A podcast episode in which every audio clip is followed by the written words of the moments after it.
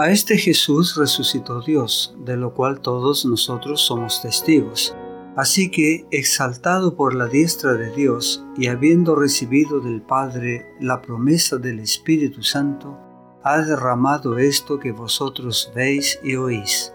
Porque David no subió a los cielos, pero él mismo dice, dijo el Señor a mi Señor, siéntate a mi diestra hasta que ponga a tus enemigos por estrado de tus pies. Sepa pues ciertísimamente toda la casa de Israel que a este Jesús, a quien vosotros crucificasteis, Dios le ha hecho Señor y Cristo. Al oír esto, se compungieron de corazón y dijeron a Pedro y a los otros apóstoles, Varones hermanos, ¿qué haremos? Hechos capítulo 2 versículos 32 al 37.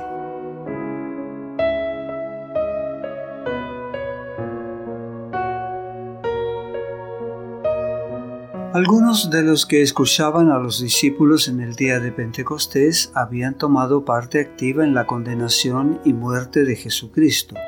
Sus voces se habían mezclado con las del populacho en demanda de su crucifixión. Cuando Jesús y Barrabás fueron colocados delante de ellos en la sala del juicio, y Pilato preguntó, ¿A quién queréis que os suelte, a Barrabás o a Jesús, llamado el Cristo? Ellos habían gritado, no a éste, sino a Barrabás. Cuando Pilato les entregó a Cristo, diciendo, Tomadle vosotros y crucificadle porque yo no hallo delito en él, inocente soy yo de la sangre de este justo, ellos habían gritado, Su sangre sea sobre nosotros y sobre nuestros hijos. Ahora oían a los discípulos declarar que era el Hijo de Dios el que había sido crucificado. La convicción y la angustia se apoderaron del pueblo. Se compungieron de corazón y dijeron a Pedro y a los otros apóstoles, Varones hermanos, ¿qué haremos? Entre los que escucharon a los discípulos había judíos devotos que eran sinceros en su creencia. El poder que acompañaba a las palabras del orador los convenció de que Jesús era en verdad el Mesías.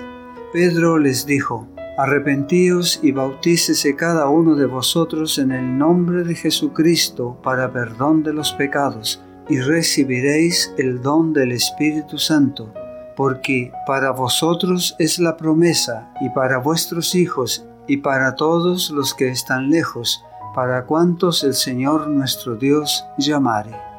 Hechos capítulo 2 versículos 38 y 39. Pedro insistió ante el convicto pueblo en el hecho de que habían rechazado a Cristo porque habían sido engañados por los sacerdotes y gobernantes, y en que si continuaban dependiendo del consejo de esos hombres y esperando que reconocieran a Cristo antes de reconocerlo ellos mismos, jamás le aceptarían.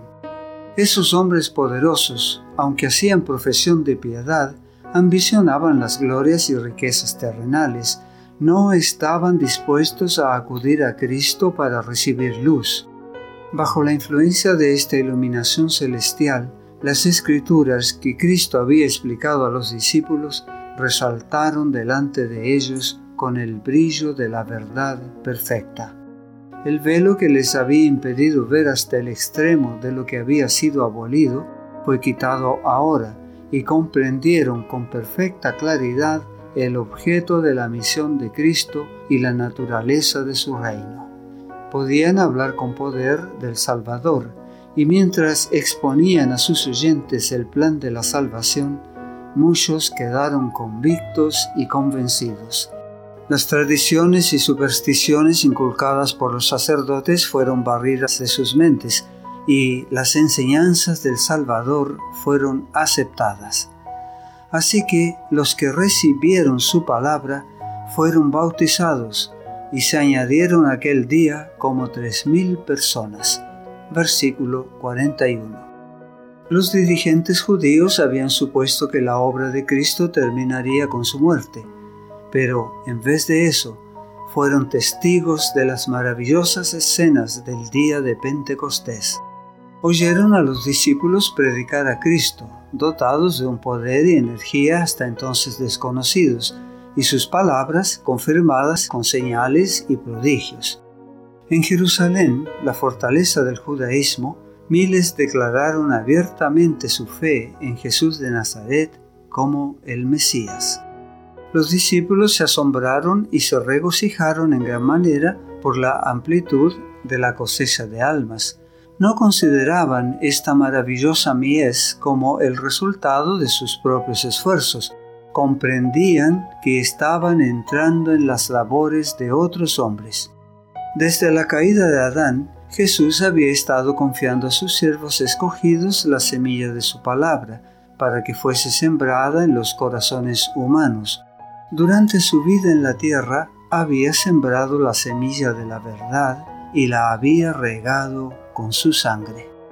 Las conversiones que se produjeron en el día de Pentecostés fueron el resultado de esa siembra, la cosecha de la obra de Jesucristo que revelaba el poder de su enseñanza.